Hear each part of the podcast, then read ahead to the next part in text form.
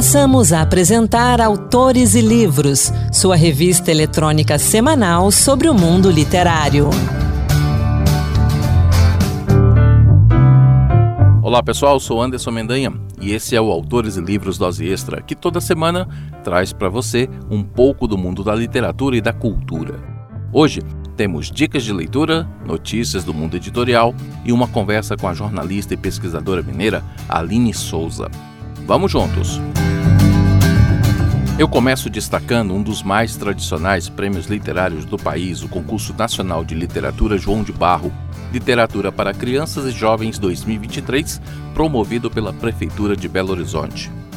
A premiação busca promover a criação literária e a valorização da literatura como linguagem artística, potencializando a produção editorial para crianças e jovens. Serão premiadas duas obras inéditas, escritas em língua portuguesa, nas categorias Texto Literário e Livro Ilustrado, com valor de 25 mil reais para cada vencedor. As inscrições são gratuitas e podem ser feitas de 12 a 27 de junho. Mais informações no site da Fundação Municipal de Cultura, prefeitura.pbh.gov.br barra licitações barra FMC.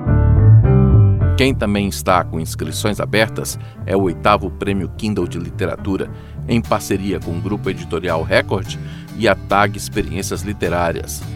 O prêmio pretende reconhecer autores e autoras independentes do Brasil e suas obras. Os escritores que desejam participar devem publicar seus romances inéditos em português usando o KDP, ferramenta de autopublicação da Amazon. As inscrições ficarão abertas até 31 de agosto e a oitava edição premiará o autor ou autora da obra vencedora com 50 mil reais.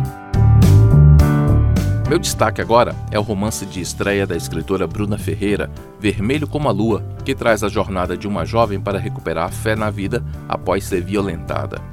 Como amar novamente depois de ser estuprada? Essa é a pergunta que Bruna tenta responder em Vermelho como a Lua, publicado pela editora Patois. A obra traz uma narrativa intensa e instigante para novas e velhas gerações.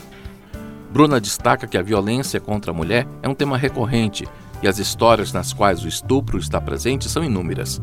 Esse livro, contudo, não é sobre o estupro, mas sobre o dia seguinte. Em uma narrativa que costura religiões e espiritualidade, o romance traz a história de Cigana, acompanhando sua trajetória após a violência, em sua busca para retomar a fé na vida, nos outros e no amor.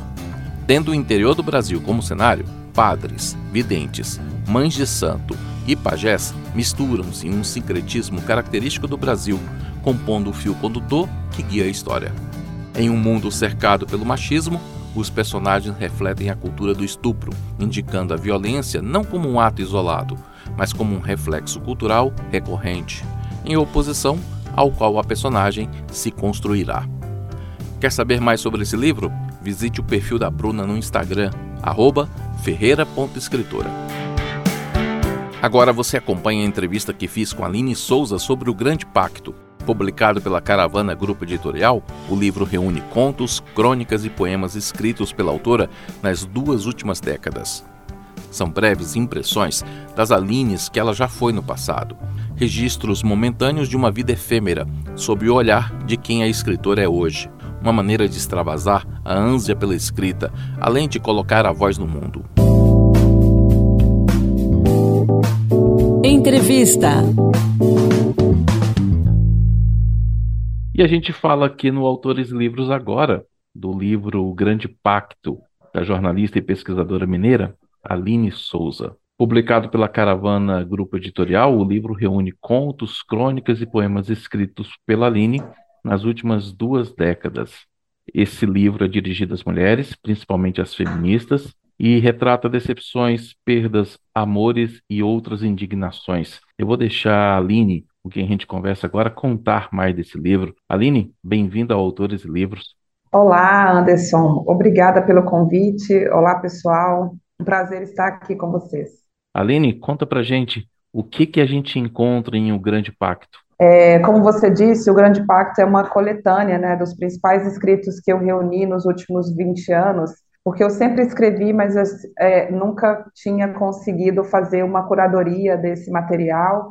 mas é basicamente um livro é, que tem um, um quê autobiográfico, mas ele tem uma narrativa que perpassa sobre é, memórias da infância, desafios é, juvenis, questões de relacionamento, de amizade, relacionamentos amorosos, é, e mais recentemente é, alguns, alguns, algumas crônicas sobre é, momentos que a gente vivenciou na pandemia, né, o, o, o, texto Inflexões Pandêmicas, Trajetórias de Não Retorno, que também traz uma crítica é, bastante importante assim sobre a questão ambiental e toda o, uma visão anticapitalista que, que eu proponho, né, e o, texto que dá nome ao livro, que fala basicamente sobre é, um acordo tácito que é, a nossa sociedade realizou há muitos séculos atrás, né, com esse modelo do patriarcado,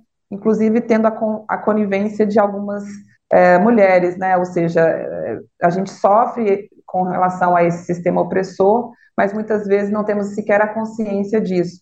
E mesmo quando tomamos essa consciência, muitas vezes por uma questão de facilidade ou comodismo, existe essa conivência. Então, esse livro ele propõe, né, ele traz como um debate, um convite a, a, a gente refletir sobre isso, né, é, de que forma que esse sistema opressor, que é um braço do capitalismo, que também tem uma versão muito é, nociva, que é o racismo também, né, algo que o feminismo negro é, muito bem salienta nas, nas suas publicações e produções é, acadêmicas. Então, assim, existe todo um, um um processo no qual o patriarcado se impõe é, após muitos e muitos séculos, né? Ele vai se, sendo transformado e de uma forma muito é, muito esperta, digamos assim, ele vai cooptando algumas pautas, né? Sejam elas dentro do, do pensamento feminista ou é, dos direitos humanos, entre outras outras visões. É, então a gente precisa ficar muito atento a isso, como que isso acontece no nosso dia a dia e na nossa sociedade como um todo. Eu acho que o livro ele vai propondo esse, esse diálogo e essas reflexões de, de forma muito sutil, né? trazendo alguns personagens, é, resgatando alguns mitos, por exemplo, que é, podem personificar essa questão, né? É mais fácil conversar sobre esses temas usando a ficção do que um ensaio, por exemplo? É, eu não diria que é mais fácil, né? Eu, eu, eu até tenho mais uma, uma pegada de crônica né, nesse livro e alguns contos que perpassam vivências que aconteceram mesmo, né? Então, assim, é, é uma narrativa que conta algumas histórias, algumas cenas do cotidiano, porque eu brinco que eu, eu gosto de ser vista como uma escritora do cotidiano porque minhas inspirações são muito é, vindas desse lugar, né? Por exemplo, Clarice Lispector, Hilda Hilst, é, e, Guimarães Rosa, Machado de Assis, são, são autores e autoras que me inspiraram desde muito cedo, assim. E, e, são autores que observam cenas do cotidiano, observam as cidades, as ruas, observam o linguajar das, das pessoas, a Clarice mesmo, ela fez um conto observando o ovo, né, ou os insetos. A Hilda Hilst também fala muito sobre essa questão da, da natureza ordinária, né? Então, é, são inspirações. E, e, depois disso, mais recentemente, acho que o pensamento feminista chega para mim de uma forma muito é, verosa, assim, né? Grada Quilomba, com seu conceito de outricidade, questionando a normalidade do sistema patriarcal através do, de uma visão é, heteronormativa, é, né, a partir do olhar do homem branco. E, então, todo, tudo, tudo que é o outro né, se torna alvo de, de, de ataques, de críticas, é, de humilhações, de opressões diversas, né? E acho que Márcia Tiburi também, Clarice Estés, que escreveu uma literatura muito voltada para o arquétipo do feminino. Então, são, são várias eh, influências que vão me ajudando a trazer essas, essas narrativas. Eu não, eu, não, eu não diria que são enquadradas essas narrativas em uma ficção especificamente, mas é, tem mais a ver com um, a minha visão sobre as coisas, a minha visão sobre essas questões sociais que sempre me impactaram desde muito jovem. Na sua visão, então, como é que a gente pode quebrar esse grande pacto? A gente vinha numa caminhada, aí nos últimos anos demos alguns passos pra, para trás, e agora, na sua visão, como quebrar esse pacto silencioso? Exatamente, Anderson. É, é curioso, porque é, algumas, alguns, algumas conversas que eu venho tendo, né, é, dentro desse ambiente literário, essa pergunta é recorrente, né? E, e, eu costumo dizer que, assim, eu, eu não tenho as respostas, né, de como quebrar esse pacto, porque não teria como ter também, né? São, são muitos séculos, né? Eu acho que, por exemplo, a Silvia Federici, que é uma autora italiana, uma pensadora feminista, ela escreveu algumas obras é, tentando se debruçar sobre o surgimento do capitalismo primitivo e como que esse sistema opressor é, é bastante longínquo, né? Então, se a gente for pensar nessas influências, é, o importante que eu acho é a gente se, se conscientizar dessas opressões e como elas estão sendo praticadas cotidianamente de uma forma muito sutil no nosso dia a dia, dentro das famílias, dentro da criação dos filhos, nos ambientes de trabalho. Então, eu acho que esse grande pacto que nós fizemos como sociedade com esse modelo, ele não faz bem a ninguém. Ele não faz bem, obviamente, para quem mais sofre com ele, que são é, os corpos feminizados, né, os, os, sujeitos afeminados, que são perseguidos, etc. E a gente inclui aí a população LGBTQIA+, e as mulheres cis, etc. Mas também é, os homens, né? O, o patriarcado ele não é bom para ninguém e ele faz sim é, muitas feridas e deixa marcas a partir da masculinidade tóxica, da misoginia que é introjetada nos meninos desde muito cedo. Então isso gera muita morte, muita dor para todos nós. Então acho que a primeira a primeira forma de quebrar isso é tomando consciência. E enquanto a gente não consegue derrubar esse sistema, a gente escreve livro, a gente faz bate-papo, a gente toma é, consciência para mais pessoas, produz rodas de conversa, a gente vai dando passinhos e, e, celebrando pequenas vitórias. Eu acho que é importante celebrar pequenas vitórias, embora é, esse, esse, esse nosso grande inimigo ainda esteja aí circulando. A gente acabou de vencer nas urnas um representante desse pensamento de extrema direita, né, que vem crescendo no mundo, no mundo todo, mas ele continua aí, né? A gente não venceu isso nas mentes e nos corações de pessoas que se alinharam com essa cosmovisão. E, e, existe sim uma disputa de cosmovisão no mundo, existe uma disputa que vai ser trazida pelo ecofeminismo, por exemplo, de preservação do meio ambiente, de consciência é, é, ambiental, colocando a vida no centro, colocando a política do cuidado. Outro dia saiu um dado, né, de que é, a gente já sabia que grande parte dos lares brasileiros são chefiados por mulheres, mas esse, esse número tem aumentado. Hoje em dia são 50 por, 57% dos lares brasileiros chefiados por mulheres. E a gente sabe que mulheres, é, até hoje, são responsáveis né, pelo cuidado com os idosos, pelo cuidado com a casa, com os filhos. Então, assim, a, é, não temos uma política pública voltada para esse olhar do cuidado. O trabalho de cuidar não é remunerado. O trabalho de cuidar, muitas vezes, é colocado como uma função natural feminina e, portanto, não deve ser remunerado, não deve ser valorizado. As pessoas acham que isso é dado como pronto, né? Quantas e quantas vezes as nossas mães, as nossas tias é, tiveram jornadas duplas, triplas, de trabalho, porque o trabalho do cuidado, o trabalho doméstico, ele nunca acaba. As pessoas acham que varrer uma casa, lavar uma louça é suave em vista de um cara, um peão de obra que está lá batendo tijolo. Acontece que esse trabalho de bater o tijolo, uma hora acaba. O trabalho doméstico, o trabalho do cuidado nunca Não. acaba, mesmo a mulher trabalhando fora, né, fora de casa, porque dentro o trabalho é eterno. Então, assim, existe toda uma consciência para a gente ter, tem toda uma consciência para ser tomada. Né? A nossa sociedade ainda está muito aquém de, de, de entender, de fato, como que se dá é, essas opressões e como que se organiza esse sistema patriarcal. Eu acho que o livro é uma contribuição, humilde, diria, é, mas é uma contribuição para esse, para esse diálogo né, que nós precisamos ter rumo a uma evolução humana.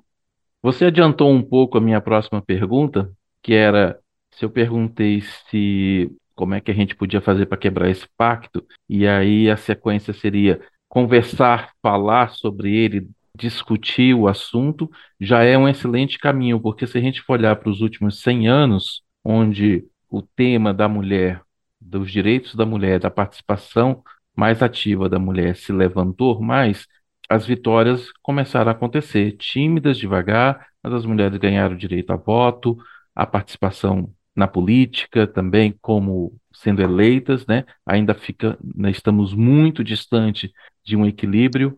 Então, você adiantou um pouco, é preciso conversar e debater. E eu acredito também que é preciso educação.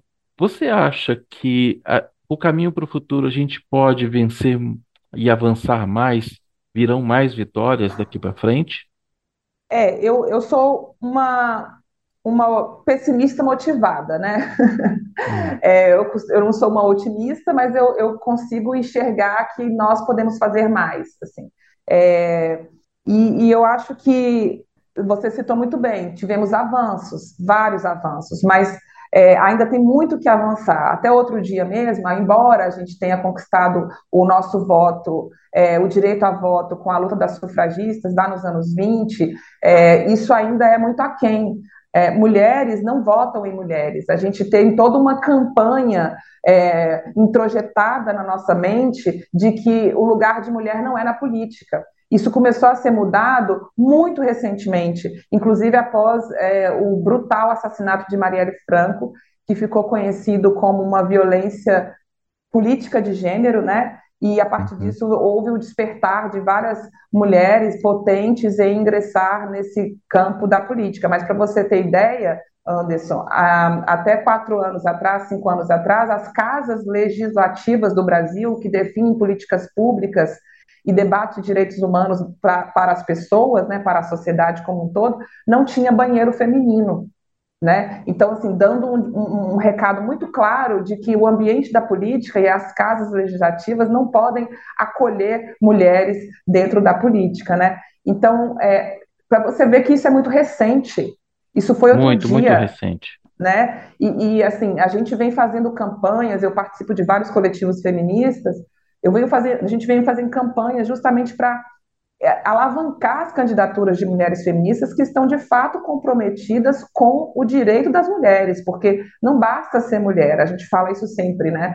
A gente não basta é, ter uma Damares Alves, por exemplo, não basta ser mulher, né? não basta ter pessoas que estão é, fazendo políticas contra o meio ambiente, contra a, a, as mulheres, contra a vida das mulheres, por exemplo. Né? É, a gente tem uma, uma visão muito é, comum na política brasileira, por exemplo, de essa questão do aborto. Né? É, vamos salvar a vida, sou pró-vida, mas você escolhe matar muitas vezes uma mulher, um ser humano constituído, pleno de vida, caminhante, pensante, que está aí é, é, vigente, para é, muitas vezes querer que a vida, quer dizer, de um feto, de uma célula, vale mais do que a vida de um ser humano constituído, um ser humano que está pleno nas suas, nas suas capacidades mentais e físicas. Né? Então, quer dizer, a vida de uma mulher vale muito pouco na nossa sociedade hoje, muito pouco. Né? É, e mulheres que eu digo de uma forma geral, porque nós somos múltiplas, diversas, hum. é, e, e, não estou me referindo aqui só às mulheres com capacidade de gerar, né? Mulheres com útero. É, então, assim, é, tem avanços, tem avanços, mas a gente avança ainda muito pouco, porque no contrário desses avanços existe uma força que ela é, ela é, é muito antiga, assim, contra essas outras vozes, né? Ou seja, existe uma vontade de que o poder continue no mesmo lugar, o status continue no mesmo lugar. E aí eu questiono justamente esse pacto, porque algumas mulheres se vendem, algumas mulheres se vendem por mansões, por joias, por é, status, né, por festas, por glamour, etc. E isso não paga a nossa liberdade. Enquanto a gente não se conscientizar disso, é, não vai haver de, de verdade uma liberdade. Né? Então, a nossa luta, eu acho que a, o pensamento feminista contribui muito com isso, com esses avanços, mas a gente ainda precisa avançar mais. E eu acho muito importante programas como esse, é, usar a literatura, né, as palavras como forma de expressão, para que a gente possa fazer chegar em mais pessoas essa mensagem. Eu gostaria de continuar conversando mais contigo sobre esse assunto, sobre o livro, mas o nosso tempo tem, é curto, mas ainda dá tempo da gente falar de uma coisa. É, no livro a gente tem poemas também. Você teria algum poema para gente? Olha, eu agora nesse momento eu não tenho, mas é, eu, eu, eu, eu tive uma época da minha vida que eu escrevia poesia e eu fiz uma reunião desses pequenos é, desses pequenos poemas que eu fui construindo, né? Então eles estão é, localizados no livro de uma de uma forma muito estratégica, assim, que é justamente para é, onde tem algumas passagens, né? Ele marca os poemas são cinco poemas e eles marcam algumas passagens, é, geralmente uma transformação ou uma, uma uma migração de temas, né? Quando, quando ele, ele fala de, de, religiosidade, de espiritualidade, depois ele vai falar de amor, depois ele vai falar de uma questão mais, mais da, de uma questão mais política, né? Dessa visão mais feminista, mais para o final do livro. Então, os poemas têm essa, esse papel muito importante no livro. É, mas aí eu deixo de curiosidade para os leitores para descobrir quais são esses poemas. E onde a gente encontra o Grande Pacto? E como o ouvinte pode entrar em contato com você também? Certo, eu estou no Instagram. É, no Instagram é o arroba Aline Souza Escritora, Aline Souza com Z, tudo junto. E no link da bio do meu perfil no Instagram, a pessoa pode acessar o livro, a compra do livro, que é pelo, pelo site da editora Caravana. E nesse Instagram tem mais informações sobre o livro, sobre mim, sobre a minha trajetória como autora e também uma live que está lá disponível, onde tem um bate-papo meu com a editora na ocasião do lançamento virtual do livro. Tá certo, então. Aline Souza, obrigado pela conversa, obrigado pelo livro. Eu acho, como eu disse antes, a gente precisa discutir, debater e conversar sobre esses assuntos, senão a gente vai ficar parado no mesmo lugar, ou pior, a gente vai andar para trás. E eu deixo o convite. Tendo outros livros, outros lançamentos, volte para conversar com a gente. Até a próxima. Muito obrigada, Anderson, pelo espaço e pela sua cordialidade em dialogar comigo. Um abraço. O Grande Pacto de Aline Souza tem 58 páginas e está disponível no site da editora caravanagrupoeditorial.com.br. E o Autores e Livros Dose Extra vai ficando por aqui. O programa de hoje contou com a apresentação de Anderson Mendanha, produção de Ana Beatriz Santos e Rita Zumba, com trabalhos técnicos de Antônio Carlos Soares. Até a semana que vem. Boa leitura. Acabamos de apresentar Autores e Livros, sua revista eletrônica sobre o mundo literário.